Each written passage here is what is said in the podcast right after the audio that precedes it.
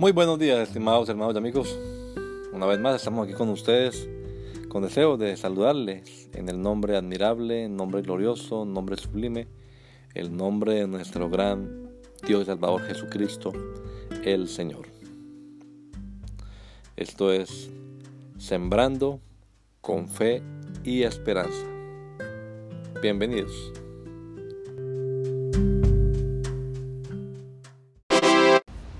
God was propitious. And they buried the bones of Saul and his son Jonathan in the land of Benjamin and Zelah, and the tomb of Kish his father. And they did all that the king commanded. And after that, God responded to the plea for the land. 2 Samuel 21 14.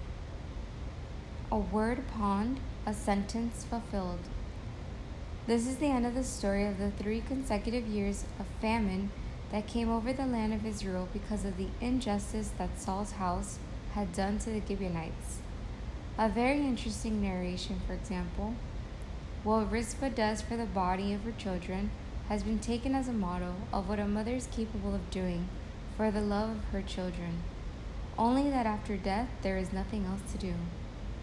I hope that whatever we want and can do for our children, we do in due time.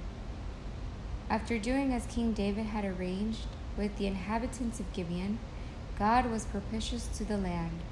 Justice must be satisfied for there to be peace. Can we appreciate how serious it is to take an oath and not keep it afterwards?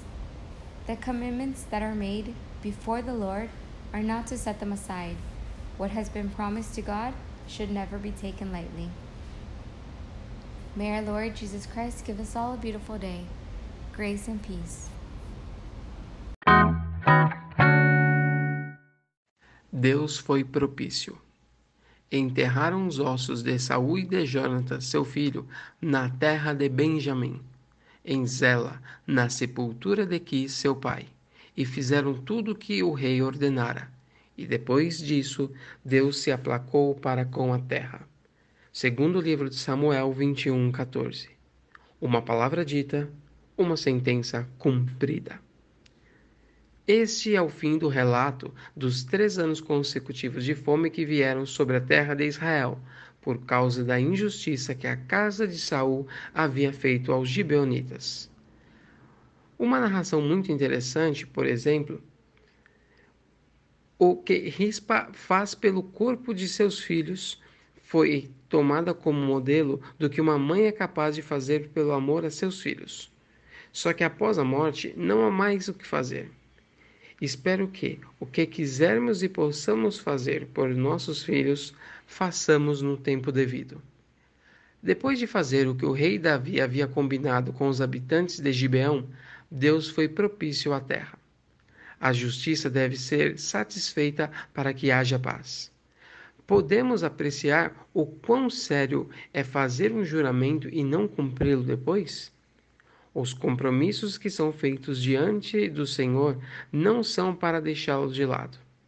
O que foi prometido a Deus nunca deve ser tomado como coisa pouca. Que o Senhor Jesus Cristo conceda a todos nós um excelente dia. Graça e paz. Dios fue propicio. Sepultaron los huesos de Saúl y los de su hijo Jonatán en tierra de Benjamín, en Sela, en el sepulcro de Cis, su padre.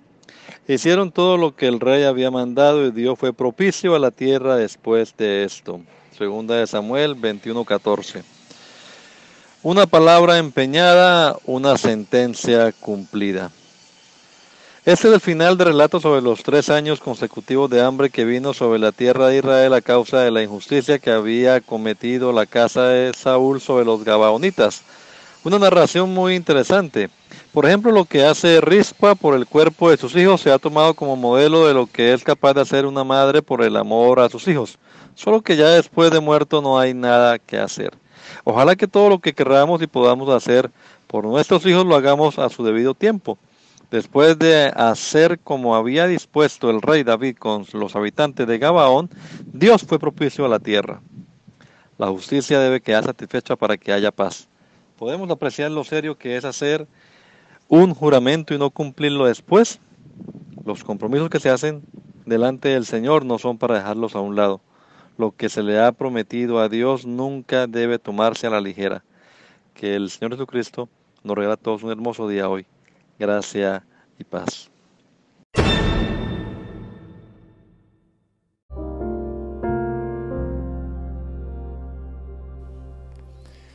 La Iglesia Pentecostal Unida Latinoamericana en Baltimore nos estamos reuniendo en la 8301 Liberty Road. 8301 Liberty Road, Windsor Mill, Maryland 21244. Y nuestras reuniones son los días domingo a las 8 de la mañana.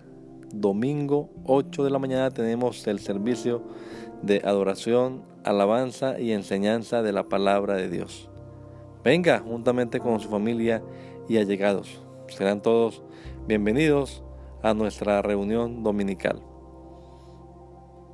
Recuerde, Jesucristo es el verdadero Dios y la vida eterna. Primera de Juan 5:20.